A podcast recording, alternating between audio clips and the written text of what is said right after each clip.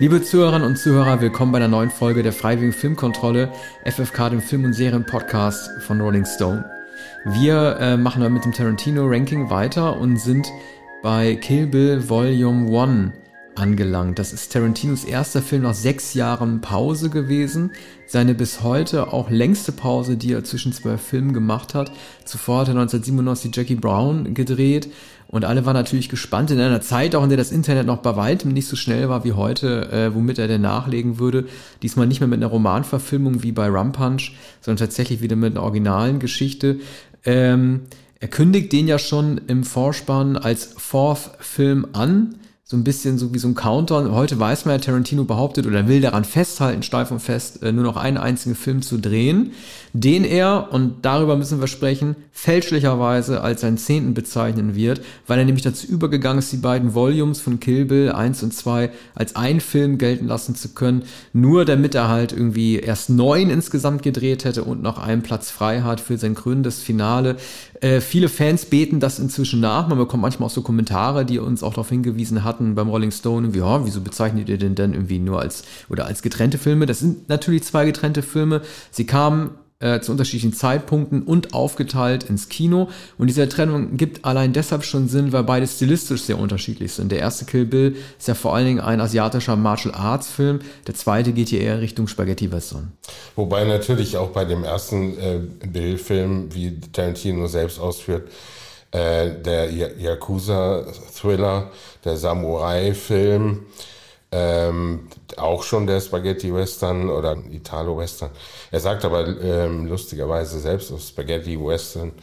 Ähm, und äh, verschiedene andere Genre-Elemente, darunter der italienische Giallo-Film, äh, mindestens zitiert werden. Ne? Also der, der ist sich natürlich vollkommen des, ähm, des eklektischen Charakters ähm, dieses Films bewusst, dass er selbst äh, die beiden Bill-Filme äh, als einen betrachtet, kann man natürlich verstehen. Er hatte das Drehbuch schon äh, angefangen zur Zeit von Pulp Fiction, dachte auch an Yuma Thurman, hat aber ähm, vor Jackie Brown dieses Projekt aus den Augen verloren und er hatte schon in Glorious Bastards und er wollte in, in Glorious Bastards oder wie Yuma Thurman sagt, den Kriegsfilm zuerst drehen äh, sie hatten sich äh, einige Jahre, was schwer vorstellbar ist, aus den Augen verloren, während Jackie Brown und während der Filme, die Uma Thurman dann drehte.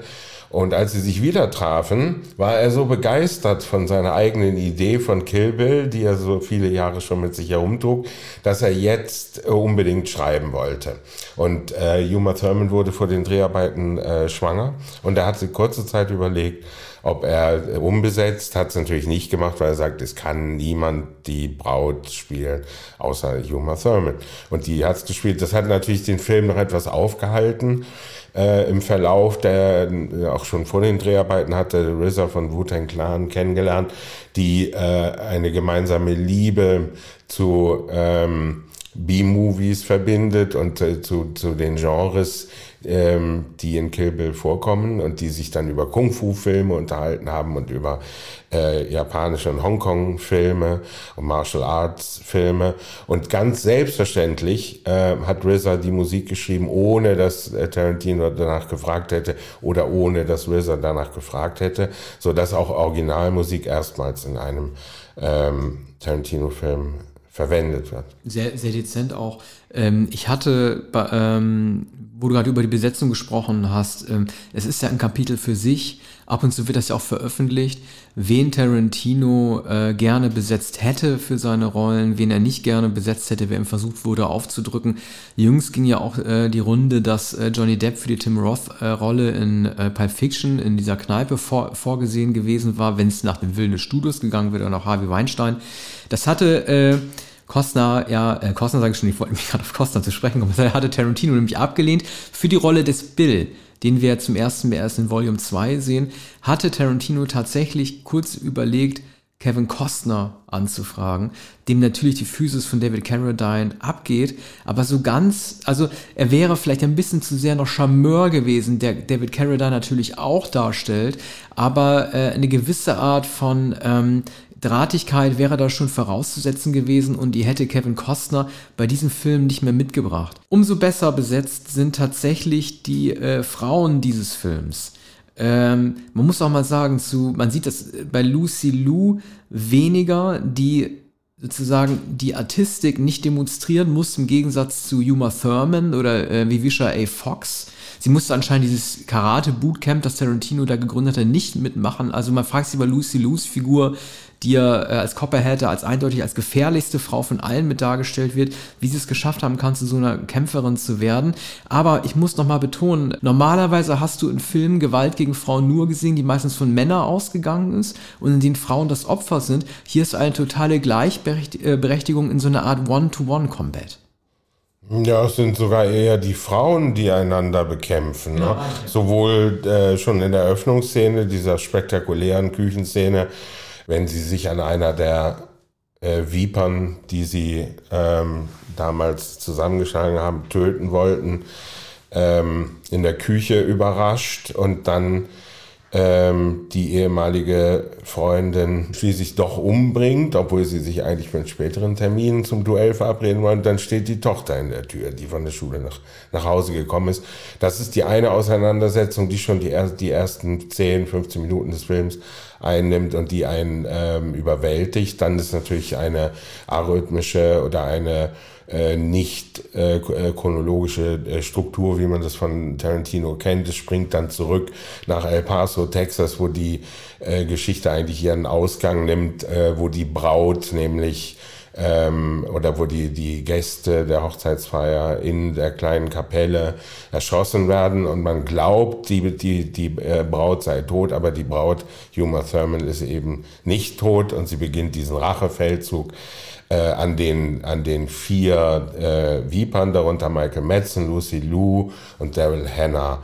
Und das wird, wird einzeln, Tarantino bezeichnet den Film als Rachefilm, also muss einer nach dem anderen ähm, von, von Uma Thurman ähm, umgebracht werden.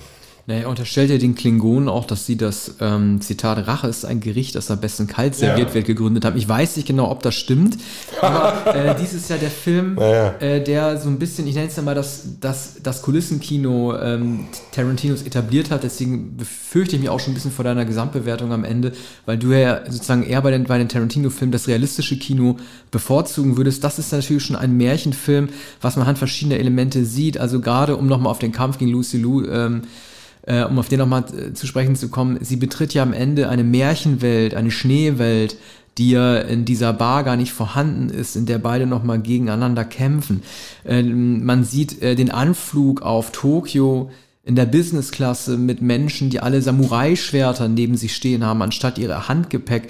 Das sind so Elemente, die für Tarantino heute absolut normal sind, aber die damals die Tür so ein bisschen hin zu einem anderen Kinofilm eröffnet hatten, dass man ihn ähm, gemessen an Reservoir Dogs oder an ähm, Jackie Brown halt noch gar nicht unbedingt äh, zugetraut hätte. Das hat auch seine Nachteile. Äh, man sieht eine teilweise zu comicartige Darstellung von Figuren, also dass Daryl Hannah als verkleidete Krankenschwester ausgerechnet auf ihrer Augenklappe auch noch so ein Rettungskreuz stehen hat. Das ist schon ja. so ein bisschen albern. Mich hat das erinnert an diesen King Schulz aus äh, Django Unchained, der mit so einem ähm, äh, Zahnarztwagen ähm, durch die Prärie geritten ja. ist, wo so ein riesiger überdimensionater Zahnarztzahn oben auf der Kutsche noch, noch, noch transportiert worden ist. Ja. Das ist, äh, das ist schon teilweise ein bisschen, finde ich, zu albern. Auch der Superheldenfaktor, dass Uma Thurman anhand ihrer Handlinien erkennen mhm. kann, dass sie vier mhm. Jahre im Koma gelegen hat. Ich meine, es ist mhm. irgendwie geil und mhm. irgendwie ist es nicht geil. Mhm. Ja, aber das ist eine herrliche Fantasie, so weniger bei Hannah. Das hat er natürlich grell gemacht. Er selbst hat, sagt übrigens Folgendes dazu. Die Szene in dem Krankenhaus, da Uma Thurman im, im Koma liegt, ähm, und ähm, da ist die, diese widerliche Szene mit, mit, mit dem Mann, der dafür bezahlt, die, die komatöse Frau zu vergewaltigen. Das bezeichnet er als Giallo. Und äh, die Daryl Hannah-Szene, dass, die, äh, dass sie als Krankenschwester verkleidet sich in das Zimmer schleicht und die Spritze äh, aufzieht, das bezeichnet er als Brian De Palma-Moment.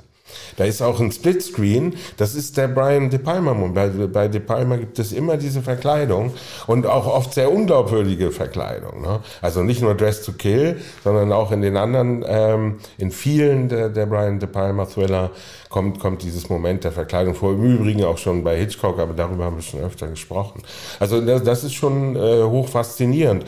Diese Märchenelemente, die natürlich zum Martial Art gehören, es sagt Lucy Liu auch bei der aller wohl berühmtesten äh, Sequenz des Films, in, in dem Schnee, die Schneeflocken fallen, der Brunnen schlürft, also der, der Borken, der Holzbrunnen und, und dann reden beiden Frauen gegeneinander an. Da sagt Lucy Lou dann am Ende, das ist doch ein, ein schöner Schauplatz für deinen letzten Blick auf diese Welt. Und man schaut also in diese japanische Märchenwelt, in die Dämmerung und, und der Schnee fällt. Und dann dauert es da, und die sagt, das sind die letzten fünf Minuten deines Lebens, wenn du nicht mehr zu bieten hast, als das, was du bisher gezeigt hast.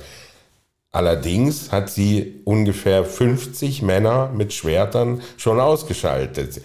Ähm, die Braut hat also alle ausgeschaltet und jetzt kommt Lucy Lou und dieser Kampf, äh, da hast du recht, der dauert nicht sehr lange und man sieht nicht so richtig die Virtuosität von Lucy Lou, die ja die wichtigste Anführerin und ähm, die, äh, die gefährlichste Gangsterin von ganz Japan ist und, und alle Männer befehligt. Ne? Also ähm, es nimmt dann ein relativ schnelles Ende. Die Braut kämpft ja mit dem, mit dem Schwert des Hattori. Hattori Hanzo. Hattori Hanzo. Mhm. So, und sie kündigt das an und, und ähm, oder Lucy Lu fragt, mit was hast du denn da für ein Schwert? Dann sagt sie von Hattori Hanzo. Und, und Lucy Lu will, will das nicht glauben. Und dann äh, schließlich ähm, sozusagen im Sterben, als sie dann getroffen ist, sagt sie, es war, es ist doch ein Schwert von Hattori Hanzo. Das Tolle ist, wenn man Hattori Hanzo gespielt von Sonny Chiba, also wenn man Sonny Chiba nicht kennt, merkt man anhand der Inszenierung, also ich kannte ihn vorher nicht vor dem Film, merkt man aber anhand dieser Huldigungsinszenierung trotzdem, dass es ein großer Star gewesen sein muss. Man sieht es an solchen Kurzauftritten einfach in diesen Nebenrollen. Ja, in einer japanischen Serie der genau. 70er Jahre. Da, da hat Tarantino man, ihn auch schon äh, gesehen. Ja, daran merkt man mhm. das einfach. Wo du nochmal über seine Vorbilder geredet hast, ne? De Palma. Äh, ich kann ja nur jedem Tarantinos neues, sein zweites Buch Cinema Speculation sehr ans Herz legen, über, indem er über die Filme seines Lebens berichtet, überwiegend New Hollywood aus den 70ern. Da geht es auch um De Palma. Und ähm, eine Stelle, ähm, die er damals im Kino gesehen hat, das war kein De Palma-Film und ich weiß nicht mehr, welcher Film das war, da sagt irgendjemand im Film, My name is Buck and I like to fuck. Ja. Und da hat Tarantino sich im Kino immer nur beömmelt und konnte nicht mehr, musste fast aufstehen, weil das einfach so lustig, so ein dummer Reim gewesen ist. Das taucht natürlich bei diesem Vergewaltiger Buck natürlich auch auf, wo man mal sieht, wo Tarantino seine Einflüsse her hat, wie er Dialoge übernimmt. Das ist eine Notiz, wenn ich das Buch jetzt nicht gelesen hätte vor einer Monat, ich hätte nie gewusst, dass dieses Zitat des Vergewaltigers ja. daher, äh, daher stammt. Ähm, man hat also man kann ja nicht über Tarantinos Filme reden, ohne über seine Soundtracks zu reden. Es gibt einige bemerkenswerte Einspielungen. Im Konflikt zwischen Lucy Liu und äh, Uma Thurman hört man Santa Esmeralda. Man kannte das ja eigentlich nur aus der Sportschau und diesem Tor des Monats, ne, dieses Geklatsche. Äh, da hat man das früher mal gesehen. Dann gibt es noch, wir können das ja mal kurz einspielen.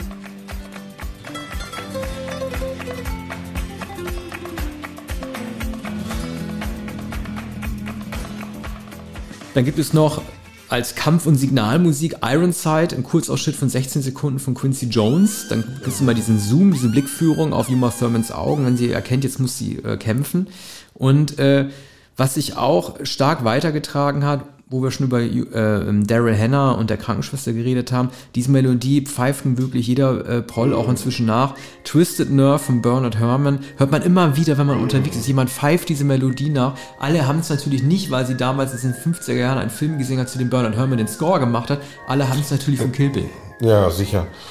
Ja, wobei man, äh, ich kann mich daran erinnern, dass es damals ein Wiedererkennen gab. Also ich kannte diese Pfeifmelodie schon und, und, und war begeistert, dass sie hier eingesetzt wurde. Natürlich Bernard Herrmann, wobei ich nicht weiß, aus welchem Film es ursprünglich ist für welchen Film Herrmann das geschrieben hat. Das müssen wir nochmal nachsehen. Wir haben natürlich hier äh, ein umfängliches äh, Material zu Tarantino, aber so viel man auch liest, so viel man auch von ihm selbst hört und liest, man wird natürlich gar nicht fertig mit diesem Film, der gar nicht so lang ist. Ich habe eben nachgesehen, 111 Minuten. Der, der ist dann überraschend schnell zu Ende. Der ist ja so episch angelegt und durch die episodische Struktur kann er ewig weitergehen. Geht dann natürlich auch weiter mit dem längeren zweiten Film. Aber ich wollte noch eines sagen, noch zu den Genres. diese Anime-Sequenzen, die er in Japan hat äh, anfertigen lassen, erzählen natürlich die Geschichte von Lucy Liu und noch blutiger als der, der Realfilm. Das ist ja unfassbar blutig. Eine Klischee-Geschichte, wie ihr Vater der umgebracht wurde und Blutfontänen, wie man sie noch nie gesehen hat, schießen da, was dann wieder aufgenommen wird in der Szene äh, in, in, in Japan, wenn Yuma Thurman zum, zum Rachefeldzug äh, antritt und einer Frau den Arm abschlägt, die noch sehr, sehr lange da äh, auf dem Boden äh, sich wälzt. Ja, ne? Das ist, äh, das ist eine unfassbare, ja. äh, comichafte, äh, etwas, äh, wie soll man sagen, etwas saloppe Gewalt.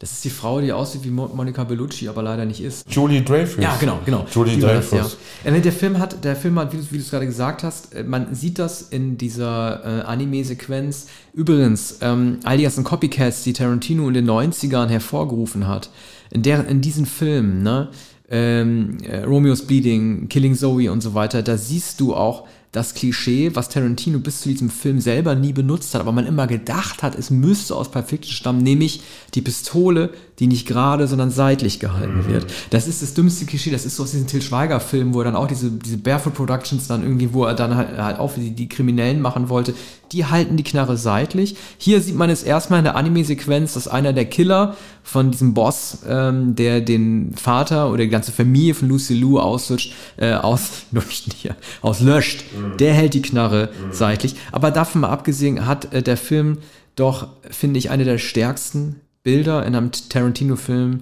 überhaupt, wo wir von Margen gesprochen haben. Ich kenne eigentlich kein besseres Bild als das. Und da sieht man noch nicht mal ein Gesicht, da sieht man nur einen Helm als Uma Thurman in ihrem gelben Bruce Lee-Anzug auf diesem Motorrad sitzt und durch das Seitenfenster auf Judy Dreyfus guckt. Mhm. Ne, man, man, sieht durch diesen Helm durch, man glaubt durch diesen Helm durch die Emotionen in ihrem Gesicht und diese Wut in ihrem Gesicht ablesen zu können, Rache mhm. ausüben zu wollen. Ich finde diese Nachtsequenzen in Japan mhm. unbeschreiblich stark. Wahrscheinlich mein liebstes Bild aus einem Tarantino-Film überhaupt. Mhm. Ja, das ist sehr, sehr gut. Das erinnert übrigens an einen Film von Ridley Scott, an Black Rain von 1989. Ne? Da, da, kommen die Motorradfahrer, die, die also vollkommen, die behelmten Motorradfahrer in den, in den äh, schwarzen Anzügen vor, ne? die sozusagen die Ninjas auf, auf den Motorrädern. Ähm, also auch das möglich, möglicherweise ein Zitat, der Film hat sicher sehr beeindruckt, weil er, er diese schlimme äh, Ermordung äh, von Andy Garcia enthält also der Black Rain Film und, und also ungewöhnlich gewalttätig für den Mainstream Film von 1989. Übrigens äh, der Seitenblick von Uma Thurman ist gleich am Anfang, wenn sie mit dem Pussy Wagon äh, vor das Haus der Bells äh, fährt.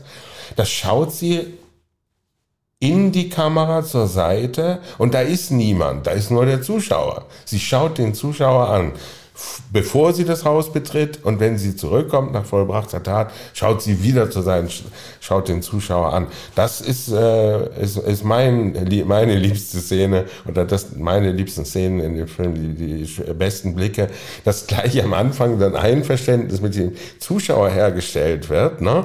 Also so etwas, ähm, sie, sie zwinkert nicht mit den Augen, sie schaut einfach nur, aber es ist schon das Buhlen um das Einverständnis äh, und das Vertrauen, äh, äh das Begreifen des Zuschauers.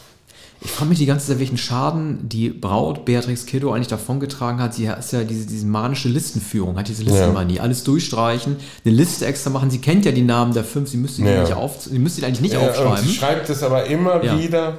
Mit einem Pseudonym auch. Ne? Alle, äh, alle, alle mhm. Synonyme sind dabei. Immer wieder schreibt sie es auf und sie streicht es durch. Das ist mhm. wahrscheinlich äh, noch der offensichtlichste, ähm, äh, äh also die offensichtlichste Methode, um, diesen, um dieses Trauma zu verarbeiten. Mhm. Ja, ja, Todesliste und, und, und und immer wieder auch die, dieser etwas albernen Kampfnamen. Sie selbst ist ja äh, die Black Mamba, ne? was ja nicht passt, während die andere Frau der Copperhead ist. Mhm. Und Copperhead müsste, müsste eigentlich äh, sie sein. Ich weiß nicht, ob ich es gut finden soll, dass ähm, Tarantino mit jedem Film zunehmend deutlichere Lieder aussucht, die ähm, deren Titel oder Inhalt die Handlung exakt widerspiegeln. Nancy Sin äh, Sinatra, Bang Bang My Baby, ja. Shot Me Down. Ja. Ich weiß nicht, ob ich das gut finde, ich bin mir nicht so sicher. Also als wir Across 110th Street gesungen hatten, Jackie Brown, äh, war das höchstens auf einer Metaebene ein Lied, das zu ihrer Situation passt, zu Jackie. Der, der Song handelt in, inhaltlich nicht die Themen, mhm. die Jackie Browns Leben auszeichnen, wenn man mal davon absieht, mhm. dass sie als schwarze Frau es hart, äh, schwer hatte, einen Aufstieg zu schaffen, den sie, den sie bis dahin noch gar nicht geschafft hat. Aber äh, Bang Bang Baby Shut Me Down, da weiß ich nicht genau, ob mir das nicht zu viel ist, was über den Song schon transportiert wird, was die Szene an sich dadurch abschwächt, weil man sie dann nicht mehr so verstehen muss, wie sie gemeint ist. Mhm. Ja, also genau passt der Song natürlich nicht. Eigentlich ist es ein Liebeslied von Lee Hazelwood, das Nancy Sinatra gesungen hat. Dann hat es äh, ihrem Vater Frank auch sehr gefallen und der hat sehr, sehr spät auf seiner ähm, eigentlich vorletzten äh, Platte 1981 den Song auch aufgenommen und hat das Geschlecht gewechselt. Ne? Weil es jetzt, jetzt ein Mann singt, das, das, das Baby ist dann eine Frau und die hat ihn niedergeschossen. Also eigentlich ein, ein Liebeslied und auch nicht ähm, genau auf die Handlung passend. Aber das ist natürlich ein sehr, sehr eindrucksvoller Song, aber einer, den man, das recht, den man da erwarten kann. Ne? Da musste er nicht so lange suchen. Bei Dick Dale hat er, er liebt natürlich Surfmusik, aber Dick Dale kannten einige Leute, aber doch, der war ja äh, in den 50, späten 50er, Anfang der 60er Jahre bekannt für Pulp Fiction, hat äh, Tarantino die, die, die Dick Dale Surfmusik äh, reaktiviert, was Dick Dale dann auch noch zu einiger Berühmtheit verhalf in seinen späten Jahren. Ähm, die, der äh, Bang Bang ist, äh, ist schon, schon sehr offensichtlich, aber es ist natürlich auch ein sehr, sehr äh, guter, wirkungsvoller Song. Ja, ich frage mich, dieser Film, ne? Alle reden über Kill Bill 3. Wird es das jemals geben? Ja oder nein? Sogar Tarantino sagt, es wäre interessant, die Geschichte weiterzuerzählen. Alle überlegen sich, wie das aussehen könnte. Es könnte dann die Überlegung sein, das überlebende Mädchen von, äh, also vom, vom, äh, vom Anfang von Vivisha A. Fox, die Tochter, die das mit ansehen muss, ne, als ähm, Juma Thurman auch sagt, wenn du später Rache üben willst, ich bin dann da, ne, ne sie hat es aber verdient, was ja auch wirklich ein sehr, sehr hartes Urteil ist, dass einem Kind zu sagen hat, dass, dass die Mutter es verdient hat, tot zu sein und alle sagen, ja, vielleicht gibt es ja die Rachegeschichte des kleinen Mädchens an Juma Thurman mhm. oder dann an der Tochter von Juma Thurman, die äh, das gleiche Alter hat wie das Mädchen das am Anfang überlebt, also äh, Kampf, Kampf der Töchter. Äh, allein, dass es solche Spekulationen gibt, die von Tarantino genährt werden, aber zu anderen seiner Filme wie äh, Django Unchained oder Once Upon a Time in Hollywood nicht. Das zeigt doch, wie populär eigentlich Kill Bill heute ja, noch ist. Ja, ja der, der, Film ist ja ungeheuer attraktiv, auch in, in der Entwicklung der Figuren. Ähm, die Charaktere sind ja tatsächlich wie, wie Comic-Schurken und man bedauert es ja eigentlich, dass, dass Lucy Lou äh, so brutal stirbt und das gleich am Anfang ähm, die, die andere Rivalin stirbt. Ne? Und man hätte, hätte sich das noch etwas exzessiver gewünscht oder noch mehr Erzählung. Bei Daryl Hannah geht es ja dann ähm, noch, noch eine Weile weiter. Und äh, das kulminiert dann in den Wüstenszenen äh, mit, in dem Wohnwagen mit äh, Michael Madsen und Daryl Hannah auch sehr, sehr eindrücklich. Ja, es ist, ähm, da du vorhin sagtest, die Gesamtbewertung des Films, Kill Bill ist nach Jackie Brown äh, mein zweitliebster Film oder die beiden Filme sind meine zweit- und drittliebsten Filme. Ich könnte mich kaum entscheiden. Ich glaube, den zweiten Film mag ich noch lieber. Aber ähm, äh, von Kill Bill war ich außerordentlich äh, beeindruckt und habe den Film jetzt noch einmal gesehen und bin noch immer beeindruckt jetzt, aber äh, nicht mehr so atemlos, weil man natürlich um die Anime-Szenen schon weiß. Eines wollen wir noch sagen, die japanische ähm, Surf-Band äh, Surf Rockabilly Band 5, 6, 7, 8, die Tarantino entdeckt hat. Und zwar in einem Kleidergeschäft in Tokio, anderthalb Stunden vor seinem Abflug in die USA bei den Vorbereitungen zu Kill Bill. Äh, da wollte er sich noch äh, was Kleines kaufen in dem Kleidungsgeschäft und da hörte er plötzlich diese Surfmusik und fragte, äh, wer ist denn das? Und dann zeigte man ihm die CD. Und dann sagte er, kann ich die kaufen? Und dann hieß, oh, da müssen wir den Geschäftsführer fragen, das geht nicht so einfach, gehen Sie doch zu Tower Records. Dann sagte er, ich äh, muss in anderthalb Stunden äh, abfliegen, ich schaffe das nicht mehr. Ich zahle Ihnen mehr Geld und Sie kaufen sich bei Tower Records eine neue Platte von dieser Band. Und es wurde der Manager geholt und tatsächlich, es wurde ihm erlaubt, er sagte mir mit Recht, bei, äh, war schon etwas rüde, etwas brutal gegenüber Japanern, so darauf zu, äh, zu drängen. Aber es wurde ihm gestattet und er zahlte sieben Dollar.